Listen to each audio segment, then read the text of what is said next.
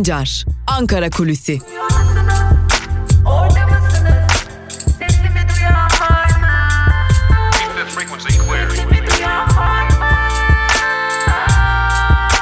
Özgürüz Radyo. Özgürüz Radyo. Özgürüz Radyo'dan ve Ankara Kulisi programımızın ilk bölümünden merhaba sevgili dinleyenler. Ben Altan Sancar. Hafta içi her gün olduğu gibi haftanın son gününde 20 Aralık Cuma gününde de Özgürüz Radyo'da Ankara'nın gündemini, Ankara'da konuşulanları aktarmak üzere karşınızdayız. Ankara Kulisi programımız iki bölümden oluşuyor. İlk bölümde Ankara gündemini sizlerle paylaşıyoruz. İkinci bölümde ise gazete manşetleri ve günün öne çıkan yorumlarını paylaşıyoruz. Bu arada Özgürüz Radyo'nun uygulamalarını tekrar hatırlatalım sizlere. Özgürüz Radyo'nun uygulamaları Google Play Store'da güncellenmiş durumda. Özgürüz Radyo'nun uygulamalarını indirebilir. Böylelikle güncellenen uygulamalarımızla hem yayın akışlarımıza hem podcastlerimize hızlıca ulaşabilirsiniz.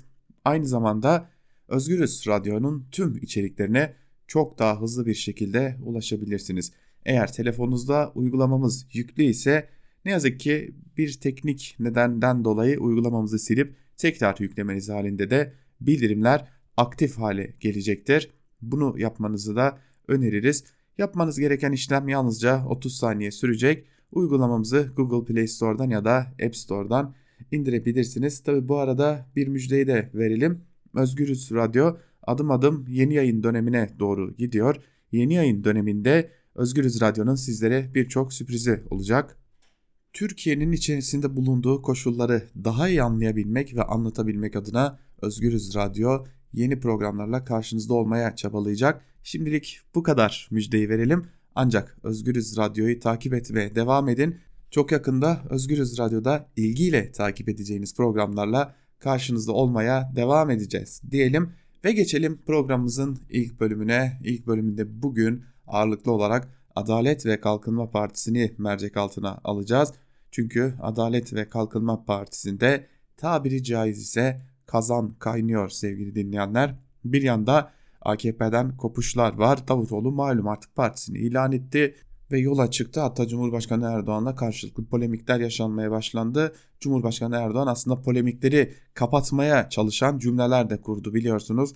Bizim için konu kapanmıştır şeklinde bir değerlendirmede bulundu ki bu aslında son dönemde Ahmet Davutoğlu ile girilen polemik nedeniyle e, başka noktalara kayması nedeniyle özellikle polemiğin Ahmet Davutoğlu'nu güçlendirme endişesi taşıyorlardı AKP'liler. Bu endişeler Cumhurbaşkanı Erdoğan'a kadar ulaşmış olacak ki Cumhurbaşkanı Erdoğan Ahmet Davutoğlu'nun aslında açılış daha doğrusu partinin lansman töreninde yaptığı konuşmada bir yerde Cumhurbaşkanı Erdoğan'la yeni polemikler yaratabilecek cümleler kurmasına rağmen Erdoğan buralara cevap vermedi.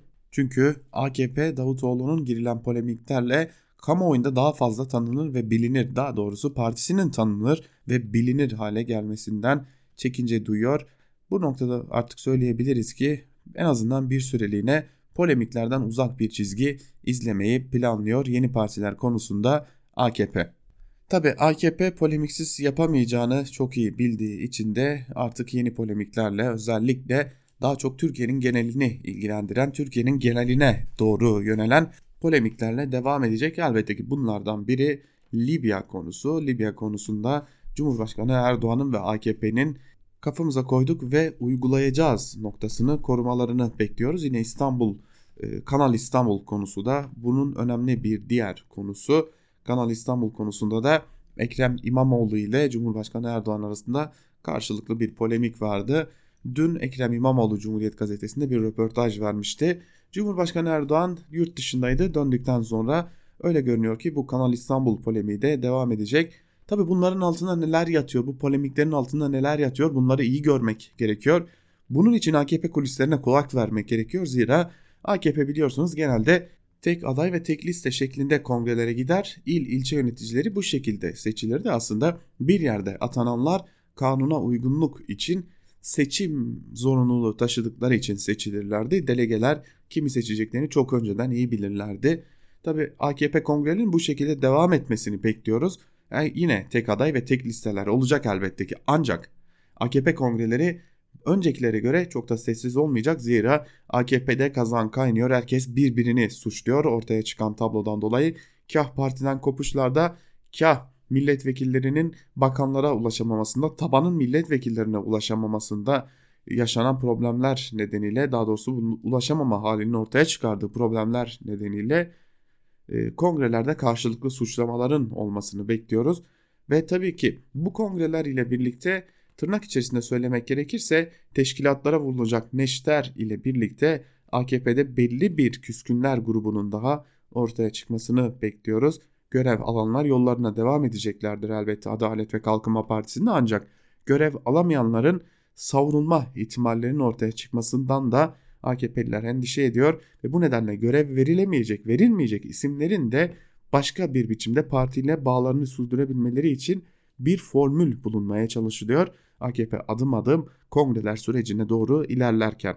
Evet AKP iktidarı her ne kadar dışarıdan bir bütün olarak görülse de parti içerisinde pek bir tartışma yokmuş gibi görünse de daha doğrusu partide kalanların, muhalif olmayanların bir tartışması yokmuş gibi görünse de bunun gerçeği yansıtmadığı açık biçimde AKP kulislerine yansıyor. Hatta dün biliyorsunuz Muharrem Sarıkaya e, varlık vergisi olarak da adlandırılmaya başlanan lüks konut vergisi için AKP'lilerin pişman olduğunu dile getirmişti. Ertuğrul Özkök de bunu köşesine taşımıştı. O kendi açısından isyan etmişti tabii ki. Ancak burada dahi milletvekillerinin birbirini suçladığını görüyoruz. E, ve dahi AKP kadrolarının da birbirine suçlamalar yönelttiğini görüyoruz. Zira AKP'nin ilk çeperinde ağırlıklı olarak bu vergiden doğrudan etkilenen isimler var. Çok fazla isim var ve bu nedenle de bu vergi hususunda ciddi tartışmalarla birlikte karşılıklı suçlamalar da yaşanıyor. Dün AKP için yazılan Muharrem Sarıkaya tarafından yazılan o yazının ardından AKP kulislerini dinlediğimizde bu karşılıklı suçlamaların artık bir ton daha yüksek sesle ortaya çıktığını görüyoruz. Tabi buradan nasıl geri adım atılacak, nasıl gerili çevrilecek bilmiyoruz ancak e, birçok noktada AKP içerisinde ciddi tartışmaların yaşandığını ve bunun kongreler daha doğrusu teşkilatlara vurulacak neşterler ile birlikte biraz daha ayuka çıkmasının da kuvvetle muhtemel olduğunu söyleyebiliriz. Tabi bu kuvvetle muhtemel olan durum gerçekleştiğinde ise AKP iktidarının bunu örtbas edebilmek için ya da sümen altı edebilmek için, görünmez kılabilmek için neler yapacağını da heyecanla ve merakla bekliyoruz. Zira AKP bu tarz karışık durumlarla karşı karşıya kaldığında sıklıkla Türkiye'nin genelini ilgilendiren politikalarda tartışmalı kararlara imza atıyor ve bu tartışmalı kararlar tartışılırken de kendi tartışmaların dışında kalıyor. Kısacası öylesi bir dönemdeyiz ki tam anlamıyla Türkiye'nin kaderi AKP'ye bağlanmış gibi görünüyor. Çünkü AKP kendi içerisinde yaşanacak tartışmaları kapatabilmek için Türkiye'yi doğrudan ilgilendirecek bir tartışma silsilesine de yol açabilir ki bu aslında Türkiye'nin nasıl yönetildiğinin ne hale geldiğinin de önemli bir göstergesi olacak. AKP içerisindeki tartışmalar ne yazık ki sadece bir parti içi tartışma olarak kalmayacak diyelim ve Ankara Kulisi'nin ilk bölümünü burada noktalayalım. İkinci bölümde gazete manşetleri ve günün öne çıkan yorumlarıyla karşınızda olmayı sürdüreceğiz. Sizler Özgürüz Radyo'dan ayrılmayın. O küçük aranın ardından tekrar sizlerle olacağız.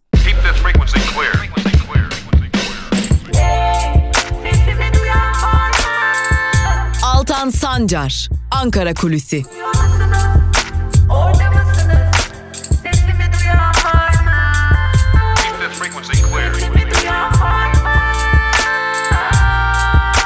Özgürüz Radyo.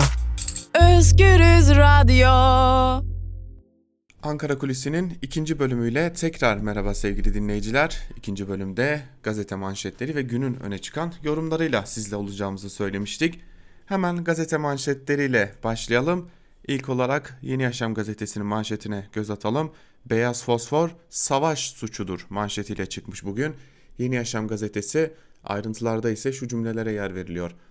ABD Kongre üyeleri İlhan Omar, Karen Bass ve Jun Vargas Türkiye'nin Kuzey ve Doğu Suriye'ye kullandığı iddia edilen beyaz fosforun araştırılması için ABD Suriye temsilcisi James Jeffrey'e hitaben bir mektup kaleme aldı. Mektupta 16 Ekim'de Suriye'deki sivillere karşı kasıtlı saldırıda beyaz fosfor kullanıldığı iddiası hatırlatılarak bir hükümetin veya ordunun alabileceği en iğrenç rahatsız edici eylemlerden biridir denildi. Kürt Kızılay'da dahil olmak üzere yereldeki örgütlerden ve kişilerden gelen iddiaları hatırlatan kongre üyeleri eğer beyaz fosfor kullanımındaki niyet yakıcı etkilerini sivil halk üzerinde denemekse bu bir savaş suçu olarak değerlendirilebilir. Artık yalnızca incelemek verilmesi gereken uygun olan tepkiden oldukça uzaktır denildi. Mektupta Türkiye'nin kimyasal silahların yasaklanması örgütüne bağışta bulunması da uygunsuz bulunuldu deniyor haberin ayrıntılarında. Kayyum kıyımı başlıklı bir diğer haberle devam edelim. Ayrıntılar şöyle. Mardin Büyükşehir Belediyesi ile Mardin'e bağlı 5 ilçeye atanan kayyumlar irade gaspının yanında emek gaspını da yapıyor. HDP'li tüm belediyeler kayyum atandığı ilde şu ana kadar 288 işçinin işine son verildi. Sadece Mardin Büyükşehir Belediyesi'nde 236 kişinin işine son verildi. İşçi kıyımının önümüzdeki günlerde süreceği Kızıltepe'de 50 kişilik listenin hazırlandığı konuşuluyor. Genel İş Mardin Şube Başkanı Rahmi Güneş, işten çıkarılan kimi işçilerin 9 ile 10 yıllık çalışanlar olduklarını söyledi. Hükümete yakın sendikalara üye olmaları için işçilere baskı yapıldığını ifade eden Güneş, özellikle müdürlerin işçilere yoğun baskı uyguladığını, işçilerin zorla e-devlet şifresinin alınmaya çalışıldığını ve vermeyen işçilerin ise işten atılmakla tehdit edildiğini kaydetti deniyor haberin ayrıntılarında. Evet, sadece son bir hafta içerisinde yaklaşık 4 ve 4 belediye kayyum atandı. Öyle görünüyor ki bugün itibariyle o belediye sayısı da 5'e çıkacak. Hız kesmeden adeta hız kesmeden kayyum atamaları da devam ediyor. Herhalde bu hızla Mayıs ayına doğru HDP'nin Türkiye'de yönettiği hiçbir belediye kalmayacak gibi de görünüyor. Geçelim Evrensel Gazetesi'ne. Evrensel Gazetesi Kanal İstanbul'da rapor oyunları manşetiyle çıkmış. Ayrıntılar şöyle. Devlet Su İşleri'nin 5 milyon İstanbul'u susuz kalacak raporu sümen altı edilmiş. Yerine DSİ'nin 2017'de taş ocakları için hazırladığı rapor eklenmiş. Devlet Hava Meydanları İşletmesi'nin Kanal İstanbul'u yapılması uygun değildir raporu bir hafta sonra sehven verilmiş denilerek değiştirilmiş. Devlet Su İşleri'nin Kanal İstanbul projesi için sunduğu raporun chat raporuna eklenmediği Devlet Hava Meydanları işletmelerinin raporunun bir haftada değiştirildiğini söyleyen CHP Genel Başkan Yardımcısı Gülizar Biçer Karaca su, susuzluk, ekolojik yıkım, deprem. Herkes riskleri sıralıyor ama birilerinin gönlünü gözünü rant bürümüş dedi. Türkiye Mimar ve Mühendisler Odası Birliği İKK Sekreteri Cevahir Efe Arçelik Akçelik bu projeyle iktidarın kendisini ve 17 yılda etrafına biriken sermayeyi kurtarmaya çalıştığına dikkat çekti. Çevre mühendisi Selahattin Beyaz ise bu büyük sükse projesi sayılan risklerin yanında öngörülemeyen tahribatlara neden olacaktır. Derhal vazgeçilmelidir dedi. Ancak iktidarın gözünü adeta bu hırs bürümüş durumda. E, bir yerde daha önceden satılan araziler verilen sözler var. Bir yanda sermayeyi kurtarma çabaları var. Bir yanda muhalefetin karşısında psikolojik üstünlük çabaları var. AKP Kanal İstanbul'un hayata geçmesi için elinden gelen her şeyi yapacak gibi görünüyor. Tabi AKP elinden gelen her şeyi yaptıktan sonra İstanbul'u kurtarmak mümkün olacak mı? Ondan da hiç kimse emin değil. Kıbrıs Savaş'ın bir parçası haline getirilmek isteniyor. Başlıklı bir diğer haberi aktaralım sizlere. Kıbrıs'ta Geçit Kale'nin İHA üssü haline getirilmesi ve özellikle İHA'ların buraya sevk edilmesine dair bir haber var ve bu haber ile birlikte Kıbrıs'ın e, savaşın özellikle Libya'daki savaşın bir üssü haline bir parçası haline getirilmeye çalışıldığına dair eleştiriler var bu haberin ayrıntılarında da sevgili dinleyiciler. Devam edelim Cumhuriyet Gazetesi'ne geçelim. Cumhuriyet Gazetesi tarikata el pençe manşetiyle çıkmış. Dünden bu yana e, konuşulan bir haber bu. Görüntüler çıktı. YouTube'a yüklenen görüntüler bir anda silindi ancak tabii ki sosyal medya kullanıcıları özellikle bu görüntüleri çoktan yedeklemişlerdi. Adalet Bakanı Abdülhamit Gül'ün Antep'te Suriye merkezli Haznevi tarikatının düzenlediği toplantıya katıldığı ve tarikat lideri Muta el Haznevi'nin elini öptüğü görüntüler ortaya çıktı. 7 Aralık'taki toplantıya ilişkin videoyu paylaşan Gaziantep Şahin Bey Belediyesi CHP'li meclis üyesi Hasan Şencan, ülkenin Adalet Bakanı, milletvekilleri, tarikat liderlerinin elini öpüyor. Yazıklar olsun size. Tarikatlara sırtınızı yaslamaktan vazgeçin dedi. Şimdi bu çok e, önemli bir soru. Yani Türkiye'de herhangi bir e, bakanın zaten bir tarikat liderinin elini öpmesi çok sıkıntılı bir konu. Ama hele ki bir de bu isim Adalet Bakanı ise ki Adalet Bakanı bakanlığı noktasında çok farklı tartışmalar var. Bu isim bu isim Adalet Bakanı ise bu iş çok başka noktalara doğru gider. Bunu da dikkate almak gerekiyor. Man davasına baskı başlıklı bir diğer haber ile devam edelim. Adalet Bakanı el öperken adalette yargıda neler oluyor ona dair bir haber. CHP lideri Kılıçdaroğlu'na Man Adası belgelerine ilişkin açıklamaları nedeniyle yerel mahkemenin verdiği tazminat cezalarını bozan İstanbul İstinaf Mahkemesi 4. Hukuk Dairesi üye yargıçlarına baskı yapıldığı ortaya çıktı. Yerel mahkemenin iki kararını inceleyecek olan ve baskıda bulunan 3 yargıcın tayin ve ücretsiz izin talebinde bulunulduğu öğrenildi. Daire üyelerinin görev yeri değiştirme talepleri reddedildi. Yerel mahkeme Kılıçdaroğlu'nu Cumhurbaşkanı Erdoğan ve ailesine 3 ayrı davadan toplam 694 bin lira tazminat ödemeye mahkum etmişti. İstinaf Mahkemesi ise kararı bozmuştu. Erdoğan'ın avukatı Ahmet Özel ise istinafın bozma kararının yanlış yorumlandığını savunmuştu deniyor. Haberin ayrıntılarında e haliyle Elpençe Divan Yargı'nın Elpençe Divan Yargıçları. Devam edelim ve geçelim Bir Gün Gazetesi'ne. Bir Gün Gazetesi'nin manşetinde tehlikeli vizyon sözleri yer alıyor. Tabi vizyon var mı ki tehlikeli olsun o ayrı bir konu ama haberin ayrıntılarını sizlere aktaralım. Uzmanların meslek örgütlerinin ve doğa savunucularının ekolojik dengeyi bozar dediği Kanal İstanbul projesine dair çevresel etki değerlendirme raporunun önümüzdeki hafta çıkacağı açıklandı. Bakan kurum ÇED sürecinde sona yaklaştıklarını söyledi. Devlet Su İşleri'nin Kanal İstanbul ile ilgili hazırladığı görüşün ÇED raporunda yer almadığı ortaya çıktı. DSİ'nin görüşünde Kanal İstanbul'un hayata geçmesi halinde Sazlıdere Barajı'nın devre dışı kalacağı ve burada yaklaşık 52 milyon metreküp su kaybı yaşanacağı belirtildi. Yine görüşte Tekos Gölü, Terkos Gölü'nün doğusunda kalan yaklaşık 20 kilometre karelik su toplama havzasının da devre dışı bırakılacağı ve böylece toplam su kaybının yıllık 70 milyon metreküp olacağı bildirildi. Ancak ÇED raporunda bu sayı sadece 32.7 milyon metreküp olarak gösterildi deniyor haberin ayrıntılarında. Öyle ya da böyle bu projeyi yapmak için ellerinden geleni yapacaklar öyle görünüyor. Evet öyle ya da böyle bu projeyi hayata geçirmeye çalışacaklar. Belki tamamlayamayacaklar, yarım bırakacaklar. Yaptıklarında ortaya çıkacak tahribattan çok daha fazlasını ortaya çıkaracaklar. Zaten kaldı ki daha önce yapılan işlerin ne kadar e, sağlıksız yapıldığı da biliniyor. E, öyle görünüyor ki İstanbul'a e, son darbeyi vuracaklar ve artık İstanbul dünyanın o en güzel şehirlerinden biri olan İstanbul tam anlamıyla yaşanamayacak, yaşanılamayacak hale gelecek ve bir daha toparlanamayacak belki de. Fabrikalar satılmasaydı cezaevine düşmezdim başlıkta bir haberi aktaralım sizlere. Tüm tepkilere rağmen şeker fabrikalarını satan AKP şimdi de Rusya'dan şeker ithal etti. Yozgat'ta çiftçilik yapan Ali Has İhsan Yılmaz 800 ton şeker pancarını şeker fabrikası almayınca zarar etti ve 12 bin TL'lik kredi nedeniyle 18 Eylül'de hapse girdi. Hapiste 25 gün kalan Yılmaz yaşananlara tepki gösterdi. Yılmaz pancarım tarlada çürüdü. Şirket 85 bin lira borç çıkardı. O yetmedi ben cezaevine girdim.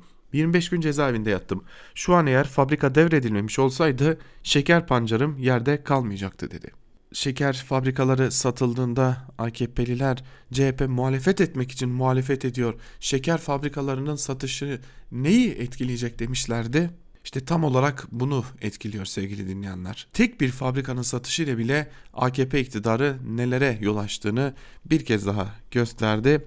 Varın 17 yılda yaptıklarını siz düşünün. Sözcü gazetesine geçerim. Sözcü gazetesinin manşetinde SGK'nın paraları işte böyle buharlaşıyor ölüleri muayene edip milyonluk ilaç yazmışlar. Zarardan bir türlü kurtulamayan ve kara delik haline gelen Sosyal Güvenlik Kurumu'nda skandallar bitmiyor. İşte SGK'daki akıl almaz dolaplar. Tam 411 ölüyü muayene edip o, bunlar için 1 milyon liralık ilaç yazmışlar. Raporlu olan doktor sanki hastanede bir hastayı ameliyat yapmış gibi gösterilmiş. Yatarak tedavi gören bir doktor aynı gün hasta ameliyat etmiş gibi işlem yapılmış. Baş ağrısıyla gelen hastaya doğum yaptığı kaydı tutulup kurumdan ödeme alınmış.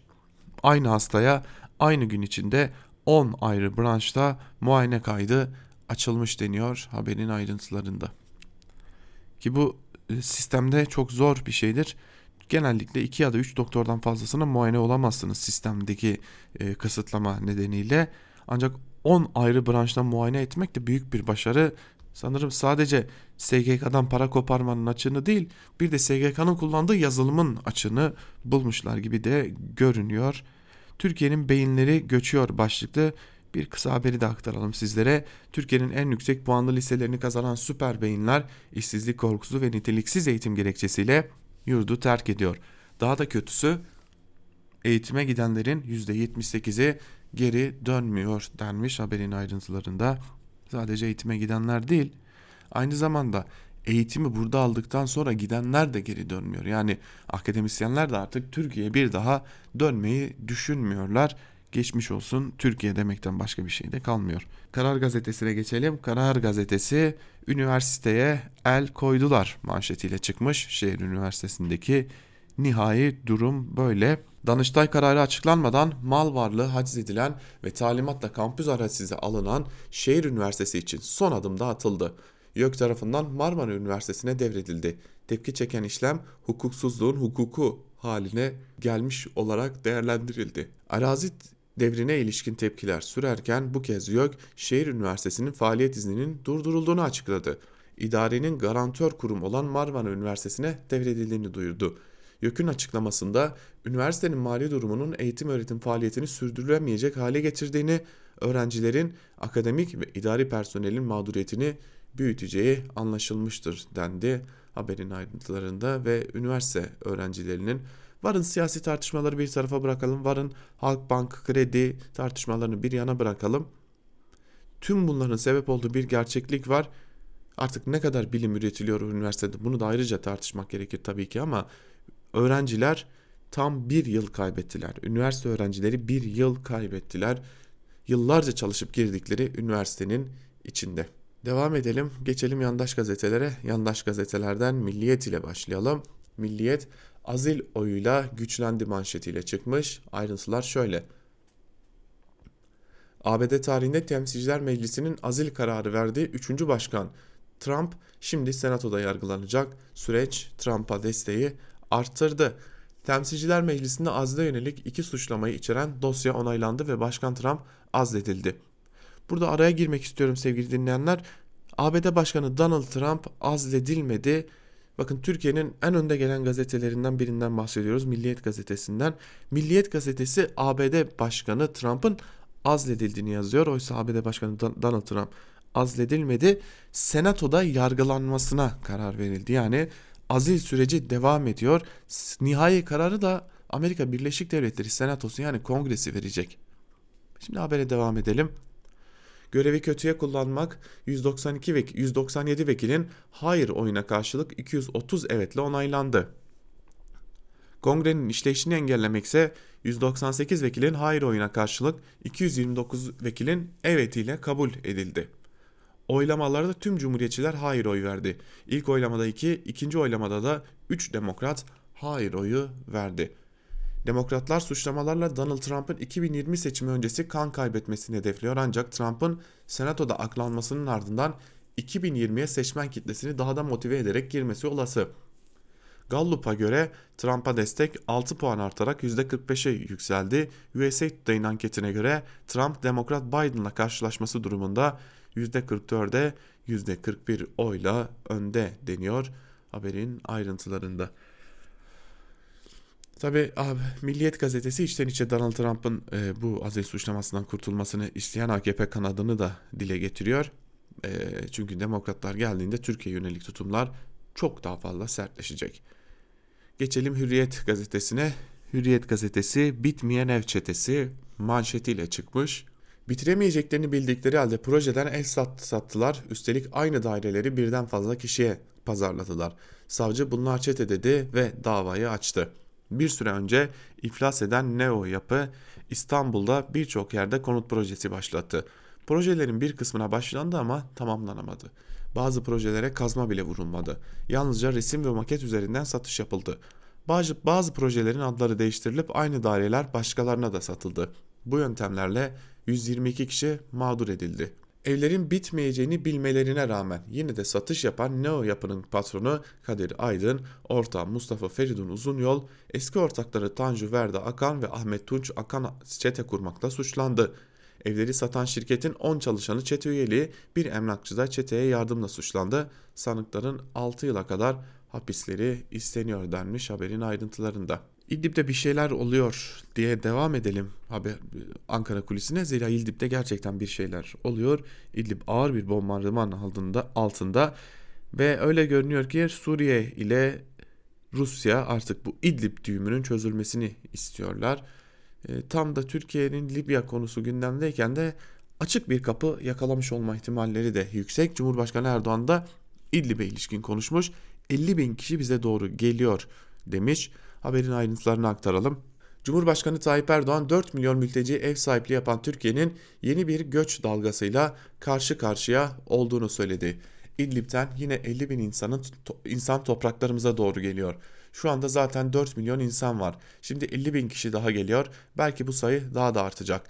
Bize ne Birleşmiş Milletler Mülteci Komiserliğinden ciddi bir destek var ne de AB verdiği sözü tutuyor şeklinde aktarılmış ayrıntılar. Şimdi mülteciler için yine para istendiğini görüyoruz. Kimse de dönüp de ya şu Suriye sorununu oturup cidden çözsek mi acaba? Oraya buraya artık e, hava saldırıları şunu bunu düzenlemek yerine çözsek de şu mültecileri insanları topraklarına döndürüp vatanlarında yeniden huzur içinde yaşatsak demiyorlar. Herkes Suriye meselesinden ne koparabiliriz kafasıyla hareket ediyor. Sabah gazetesine geçelim. Sabah gazetesinin manşetinde benden 25 milyon lira rüşvet istedi sözleri yer alıyor. Ayrıntılar şöyle. CHP'li eski vekil Sinan Aygün, CHP'li Ankara Büyükşehir Belediye Başkanı Mansur Yavaş için suç duyurusunda bulundu. CHP'deki rüşvet skandalı başkentin gözde yapılarından Togo İkiz Kulelerin sahibi Sinan Aygün'ün Ankara Cumhuriyet Başsavcılığına yaptığı suç duyurusuyla ortaya çıktı. Sinan Aygün, Mansur Yavaş ve 3 belediye meclis üyesinin rüşvet suçundan cezalandırılmasını istedi. Aygün şu, şu suçlamayı yaptı.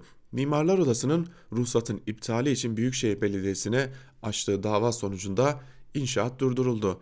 Mansur Yavaş ve ekibi davayı üst mahkemeye taşımak için 25 milyon lira istedi. Şantaja tabi tutuldum. Aksi halde inşaatın yıkılacağı tehdidiyle karşılaştım deniyor haberin ayrıntılarında. Şimdi Mansur Yavaş e, Ankara Büyükşehir Belediye Başkanı Ankara Büyükşehir Belediye Başkanı olmadan önce de başka bir yerde belediye başkanıydı biliyorsunuz. Togo kuleleri e, başka bir yerde yer alıyor. Ankara'da Mustafa Kemal Mahallesi'nde Çankaya'da yer alıyor. Mansur Yavaş ise hiçbir zaman Çankaya Belediye Başkanı olmadı. Çankaya Belediye Başkanı olmadığı gibi de üstüne üstelik Ankara Büyükşehir Belediyesi'ni yeni kazandı. Yani bu durumda nasıl oluyor da rüşvet isteyebiliyor tam olarak akla mantığa sığmıyor. Zaten Sinan Aygün'ün de durumu çok farklı bir e, iş insanı olarak mı desek e, çok farklı bir noktada. Tabi Sinan Aygün'ün kuleleri mühürlendi. E, bu son dönemde yaşanmış bir gelişme aslında. Melik Gökçek döneminde yapımına başlanmıştı bu kulelerin ve e, yargı kararlarına rağmen tamamlanmıştı bu Togok ikiz kuleleri. Yani yargı hayır yapmamalısın yapamazsın demesine rağmen bu kuleler Melih Gökçek döneminde tamamlandı. Yani tabii ki bu tamamlanma içinde Melih Gökçek'e ne kadar bir rüşvet verildi orası işin ayrı konusu. Sinan Aygün onu açıklamıyor. E, şu an tek derdi öyle görünüyor ki kulelerini kurtarmak. Kulelerini kurtarmak için de Mansur Yavaş'ı e, hedef haline getirerek AKP iktidarından belki de kulelerinin kurtarılmasını isteyecek. Şimdi biliyorsun bu kuleler nedeniyle de Aygün yaklaşık 570 milyon lira haksız kazanç elde etmiş durumda. Mahkeme kararıyla bu sabitlenmiş durumda. Şimdi buna rağmen Mansur Yavaş suçlanıyor ve Mansur Yavaş benden e, para istedi, rüşvet istedi. Bu e, bunun için de ben bunu bunun için işlem yapılmasını istiyorum diyor. E, ama kuleler Melih Gökçek döneminde, döneminde yargı kararına rağmen yapılmış. Tabi buradan da neyin nasıl işlediğini anlamak mümkün diyelim. Geçelim Star gazetesine. Star gazetesi Birleşmiş Milletler ömrünü tamamladı manşetiyle çıkmış. Evet NATO'nun ardından Birleşmiş Milletler'in de ömrünün sonuna gelmiş olduk.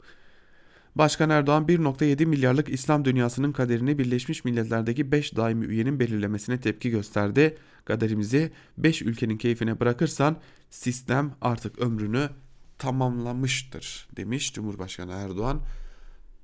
Ve geçmiş olsun Birleşmiş Milletler de artık Cumhurbaşkanı Erdoğan'ın hedefinde sanırım. Bakalım bundan sonra neler yaşanacak diyelim ve geçelim Yeni Şafak gazetesine. Yeni Şafak CHP'nin makul teröristi manşetiyle çıkmış. Ben şu Yeni Şafak gazetesinin birinci sayfasında terörist cümlesinin geçtiği gün olmadığını görmedim. Her gün koca koca puntolarla muhakkak bir yerlere, bir şeylere, bir partiye, bir kişiye terörist demeyi ihmal etmiyor Yeni Şafak gazetesi. Azimlerinden dolayı ayrıca tebrik ederim. Haberin ayrıntılarını aktaralım. Türkiye'nin Akdeniz'deki egemenliğini artıran stratejik hamlelerine itiraz eden CHP, Libya'da hükümeti devirmeye çalışan Hafter terör örgütüne destek verdi.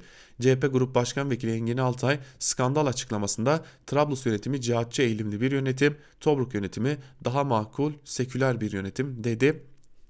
Yeni Şafak gazetesi kusura bakmasın ama evet doğru do tam anlamıyla Trablus yönetimi cihatçı, ihvancı bir yönetim. Yani genetik kodları bugünün iktidarıyla uyuşan bir yönetim ee, ve bundan dolayı da burada farklı bir duruş var. Tobruk yönetimi daha seküler olduğu için ABD ve Rusya tarafından da destekleniyor. Çünkü artık onlar da cihatçı ve cihatçı teröründen bıkmış durumdalar. Öyle herkesi terörist demekle, herkesi teröristleri destekliyor demekle, itham etmekle de olmuyor bu işler. Bu işlerin biraz da uluslararası e, camiadaki etkileri var. Yeni Şafak bunu her ne kadar okurlarına yansıtmasa da bunun böyle olduğunu onlar da çok iyi biliyor. Geçelim Yeni Akit'e. Yeni Akit'in manşetinde Erdoğan'dan vahdet çağrısı sözleri yer alıyor. Ayrıntılar şöyle. Kuala Lumpur zirvesinde konuşan Başkan Erdoğan, İslam ülkelerinin kaynak, nüfus ve enerji olarak her şeye sahip olduğunu ancak tek çatı altında toplanamadığı için büyük sıkıntılar yaşadığını ifade ederek birlik çağrısı yaptı. 5 daimi temsilcisi arasında Müslüman ülke bulunmayan Birleşmiş Milletler'in ömrünü tamamladığını ifade eden Erdoğan, İslam dünyasına milli paralar ile ticaret yapalım diye seslendi deniyor haberin ayrıntılarında. Bu gidişat tehlikeli bir gidişat. Bu gidişat e, başka bir şeyin ilk işaret fişeği. Umarız yanılıyoruzdur. CHP FETÖ'ye teslim başlıklı bir haberi aktaralım sizlere. Yeni Akit'e gülmek için aktaralım bu haberi. Daha önce avukatı, danışmanı, baş danışmanı, akıl hocası, milletvekili ve genel başkan yardımcısı FETÖ'den alınan Kılıçdaroğlu'nun ekibinde yer alan Urla Belediye Başkanı İbrahim Burak Oğuz'un FETÖ'den tutuklanması CHP'nin örgüt ile olan kirli ilişkisini bir defa daha gözler önüne serdi deniyor. Arada Eren Erdem var, Koray Çalışkan var, Enis Berberoğlu var, Murat Aksoy var. Bu isimlerin bir biçimde FETÖ ile ilişkili oldukları söyleniyor. Yani her şeyi bir kenara bırakalım. Her şeyi bir kenara bırakalım da şu Enis Berberoğlu'nun yani tabi elbette ki diğer isimlerin de cemaatle ilişkisi olduğunu savunacak değiliz ancak Enis Berberoğlu'nun e, bugüne kadarki siyasi duruşunu ister beğeniriz ister beğenmeyiz ama bir cemaatle hele ki Gülen cemaatiyle ilişkisinin olduğunu öne sürmek gerçekten büyük bir komedi.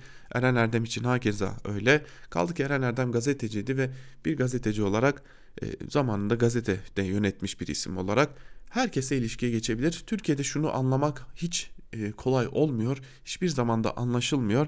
Efendim işte MİT haberleri yapıldı. Bunu cemaat vermişti, bunu şu vermişti diye. Kimin verdiği hiç önemli değil. Bir gazeteci araştırmış bulmuş da olabilir. İşte bugün Can Dündar, Erdem Gül, Enis Berberoğlu bu, bu konuda yargılanıyorlar ama şunu iyi idrak etmek ve görmek gerekiyor. Gazeteci herkesle görüşür. Gazeteci herkesten haber alır. Gazeteci aldığı haberi doğruladıktan sonra da yayınlamakla mükelleftir. Gazetecinin haberinin kaynağı gazeteci suçlu da yapmaz. Kaldı ki MİT tırları davası gibi birçok dava var Türkiye'de. İşte bu işine gelinmeyen her noktada işte cemaat bunu sızdırdı, FETÖ bunu sızdırdı gibi bir savunmaya giriyor Adalet ve Kalkınma Partisi ama kendi partisinin içerinden de içinden de verilmiş olabilir. Bir gazeteci haber takibi de yapmış olabilir. Ama sonuçta gazetecilerin ilişkileri, gazetecilerin haber ilişkileri o cemaate, o yapıya, o partiye, o örgüte üye olduğu, onu desteklediği anlamına gelmez. Gazeteci herkesle etik kurallar çerçevesinde haber ilişkisi kurabilir. Tabi bunu gazetecilik yapanlar bilir, akit bilmez diyelim. Bugün çok uzattık gazete manşetlerini, sizlerden özür diliyoruz.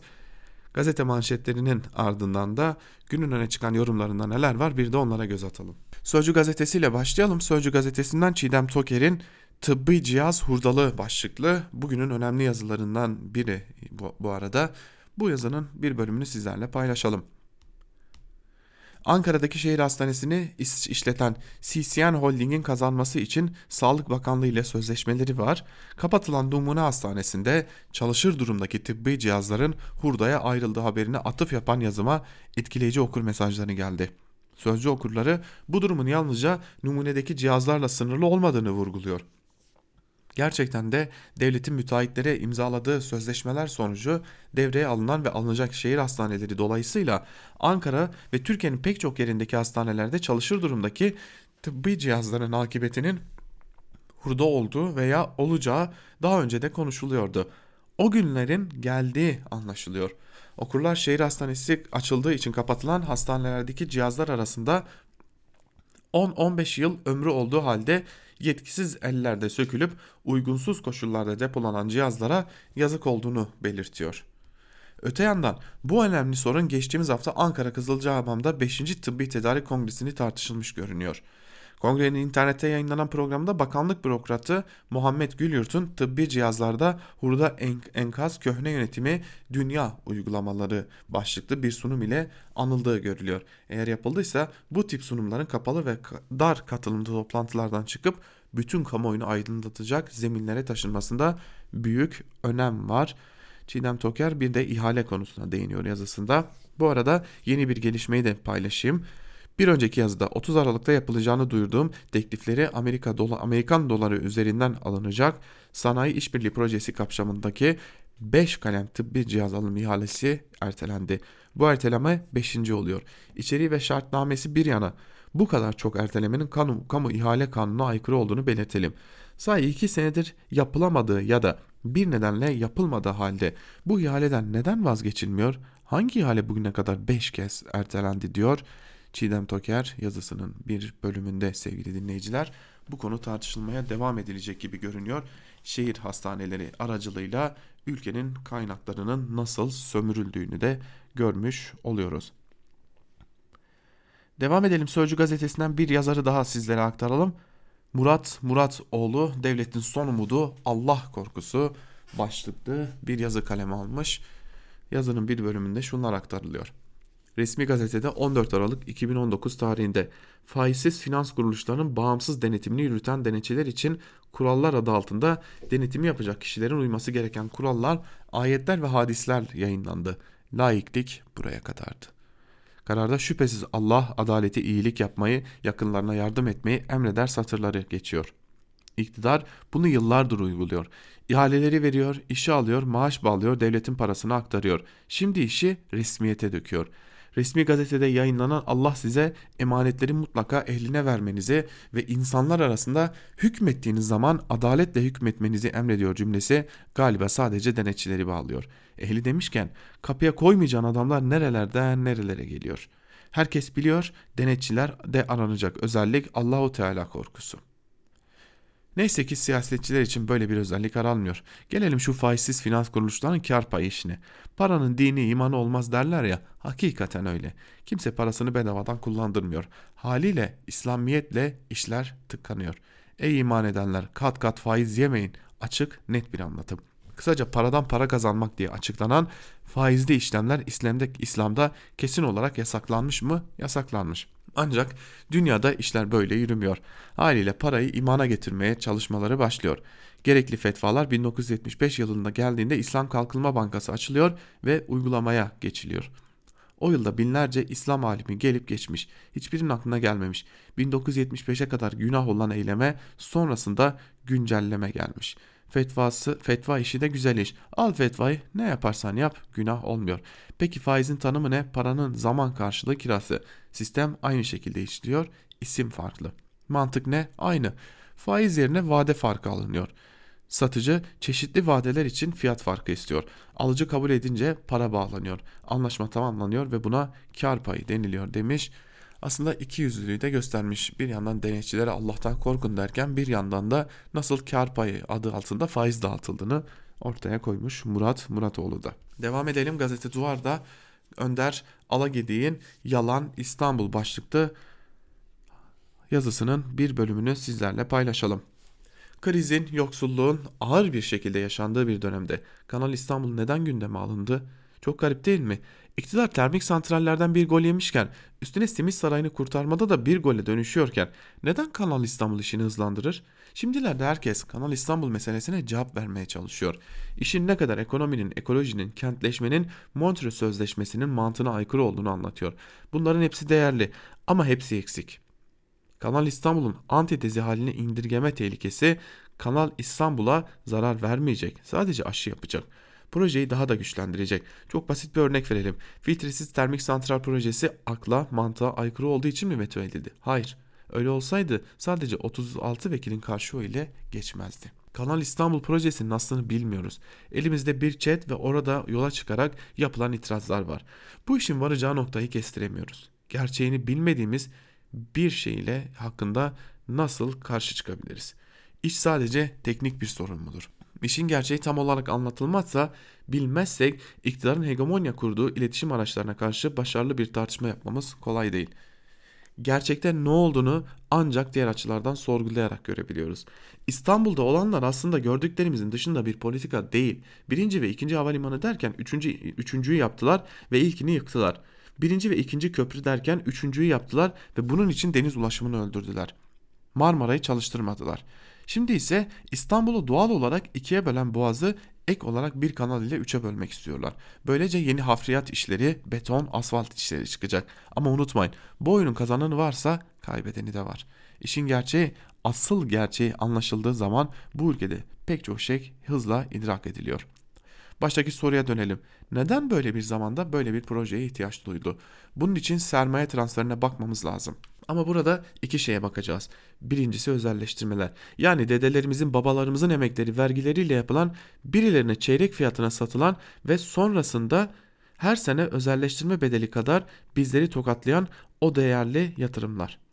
İkincisi ise kamu özel ortakları. 2003-2019 arası AKP kamu özel ortaklığı ile tam 179 milyon projeye tam 179 projeye destek vermiş. 53.3 milyar dolarlık yatırıma yol vermiş diyor Önder Alagedik ve aslında Kanal İstanbul'un arkasındaki gerçeğin talan olduğunu ön plana çıkarıyor ancak hala bu konuda bilinmeyen gerçeklikler olduğunu da altını çiziyor. Geçelim artı gerçekten Sibel Hürtaş'ın yazısına çalışanlar rejiminde yeni dalga devlete sadakat başlıkta bir yazı kaleme almış. Yazısının bir bölümü ise şöyle. Anayasa Mahkemesi'nin 26 Temmuz 2019'da barış için akademisyenler ile verdiği ihlal kararının satır araları bugün AKP iktidarının çalışanlar rejimine ilişkin başlattığı yeni modelin en önemli habercisiydi. Yüksek Mahkemenin ihlal kararına karşı oy kullanan 8 üyesinden 4'ü tarafından kaleme alınan karşı oy gerekçesinde yer alan devlete sadakat ifadesi dikkatli gözler için bir anda mahkemenin ihlal kararının önüne geçmişti. O üyeler akademisyenlerin ihraç edilmelerini devlete sadakat yükümlülüğünü yerine getirmedikleri gerekçesiyle onaylıyorlardı. Karşı oy gerekçesini okuduğumuzda gözlerimiz fal taşı gibi açılmış devlete sadakat de ne demek diye düşünmüştük. Buradan yola çıkarak 2 Ağustos 2019'da artı gerçekteki yazımda önümüzdeki dönem çalışanlar rejimi açısından devlete sadakat, iktidara sadakat üzerinden şekilleneceği yorumunu yapmak için yapmak hiç de zor değil diye yazmıştım. Nereden çıktı bu devlete sadakat hikayesi? Biraz geriye dönelim. 15 Temmuz 2016'daki darbe girişiminin ardından çıkarılan kanun hükmünde kararnamelerle yüz binlerce kamu çalışanı işlerinden ihraç edildiler. Hiçbir devlet kendisine sadakatle tabi olmayan memurlara kamu göreviyle yoluna devam etmez dedi dönemin Çalışma Bakanı Jülide Sarıoğlu. İdare Mahkemesi Danıştay'a da benzer bir çalışmanın yer aldığını öğrendik. Çok geçmeden CHP Grup Başkan Vekili Özgür Özel, Danıştay Başkanlığınca kamu görevlerinin sadakat yükümlülüğüne ilişkin çalışmaları açıkladı. Peki nedir devlete sadakat? Anayasaya sadakat ilkesi kamu çalışanları açısından önemli bir ilkedir. Devlet memurlarına devlete anayasaya uygun davranmaya çağırma görevini yükler. Devlete sadakat nasıl bir görev yüklüyor? Devletleşen iktidara sadakat görevini mi? Devletleşen iktidara sadakat yükümlülüğünü yerine getirmeyenler, iktidara sadakatle bağlı olmayanlar kamu çalışanı olamayacak mı? Devlete sadakatin koşulları nedir? Nerede başlar, nerede biter? Kim devlete nasıl sadakatle bağlı olur, nasıl olmaz? Devlete sadakat, devlete hükümete iktidara sadakat olarak algılanırsa ne olur diye soruyor Sibel Hürtaş. Özellikle şu güvenlik soruşturması konusunu da bu yazıyla birlikte değerlendirdiğimizde karşımıza çok vahim bir tablonun çıkması hiç de uzak görünmüyor. Yine artık gerçekten Celal Başlangıç'ın hazırlıklı olalım daha çok itirafçı sanık çıkacak başlıklı yazısının bir bölümünü de sizlerle paylaşalım. Erdoğan rejiminin Türkiye'ye getirdiği noktayı kabus olarak tanımlıyor. Bu kabusa biz sebep olduk diyor. Türkiye'de herkesin huzur bulacağı, hiç kimsenin bir diğerinden endişe etmeyeceği, Cumhuriyet'in değerleri üzerine bina edilen bir nizam gerçekleştirebilirdik belki. Ama bunu yapmadık. Şu anda bir korku cumhuriyeti oluştu. Bunları yakın zamanda AKP milletvekili olan ve kısa süre önce partisinden istifa eden Mustafa Yeneroğlu Medyaskop'ta gazeteci Ruşen Çakır'a söylüyor. Bu ülkede işkence var diyor. Bu ülkede insanlar kaçırılıyor diyor. Hatta kendi adına suç ortağıyız diyor. Bunu da ahlaken söylüyorum çünkü sesimizi yeterince çıkarmadık diyor. Hatta bir adım daha ileri gidiyor. Bu ülkede yüz binlerce insan terör örgütü üyeliğiyle suçlanıyor ve bu ülkede inanılmaz zalimlikler oluyor. Ruşen Çakır'ın yaptığı söyleşi gerek içerik gerekse de zamanlama açısından doğru bir gazetecilik örneğiydi. Ancak Yeneroğlu'nun kendisini katıksız bir demokrat gibi göstermesi hele bazılarının ondan bir demokratlık abidesi yontmaya kalkması özellikle Almanya'daki Türkiye kökenli bazı akademisyenlerin ve siyasetçilerin tepkisini çekti. Çünkü Yeneroğlu Almanya kökenli bir siyasetçiydi. Milli görüşten gelen Yeneroğlu karşıtı çevrelerle hayli yoğun siyasi çatışma yaşamıştı. Kısa bir süre önce Alman televizyonlarında katıldığı programdan görüntüler paylaştığı sosyal medya mesajlarından alıntılar ortaya çıktı. Bunlardan birinde Yeneroğlu bir Alman kanalında tartışma programına katılıyor. Tarihi de çok yeni 2018. Cem Özdemir Türkiye'de basın özgürlüğü yok muhalif olan herkes terörist olarak damgalanıyor diyor. Yeneroğlu katılmıyorum diyor. Çıktığı programda Çakır'a bu ülkede yüz binlerce insan terör örgütü üyeliğiyle suçlanıyor diye yakınan Yeneroğlu daha düne kadar Türkiye kökenli bazı Alman parlamenterleri hatta HDP'yi rahatlıkla terörist olarak suçlayabiliyormuş. Açıklıkla ifade etmek gerekirse iki görüşünde haklı yanları var. Bu iki farklı görüşten üçüncü bir yola yeni bir senteze varmamız mümkün. Evet bugün yaptıklarının savunduklarının tam tersini söyleyen AKP'liler karşımıza çıkabilir öz eleştirini verdin mi, pişmanlık gösterdin mi diye yakasına yapışmak yerine hem yaptıklarını unutmamızı, unutmadığımızı hatırlatmalı hem de eleştirileri bir linç şehvetine dönüştürmeyerek AKP'den ayrılış yolunu kapatmamamız gerekiyor. AKP içinden belediye başkanı olduğu yıllardan başbakanlığı sürecince Erdoğan'ın yanından ayrılmayan, hep beraber olan, bugün 17-25 Aralık yolsuzluk iddialarıyla partisini hesaplaşamadığı, kendisinin döneminin bakanların yüce divana gitmediği, gitmesi için oy kullandığını söyleyen Ömer Dinçer gibiler çıkacaktır. Davutoğlu gibi başbakan olduğu dönemde Cumhurbaşkanlığı hükümet sistemine geçilmemesi için büyük bir çaba gösterdiğini söyleyenler de olacaktır. Yani demem o ki önümüzdeki süreçte AKP'de daha çok itirafçı sanık çıkacaktır. Şimdiden hazırlıklı olalım pişmanlık esasından yararlanmak isteyen itirafçı sanık akınına diyor. Celal başlangıçta yazısının bir bölümünde biz de Celal Başlangıç'ın bu yazısıyla birlikte Ankara Kulisi'nin ikinci bölümünü de noktalayalım. Haftaya pazartesi günü yine aynı saate Özgür Radyo'da görüşmek umuduyla şimdilik hoşçakalın.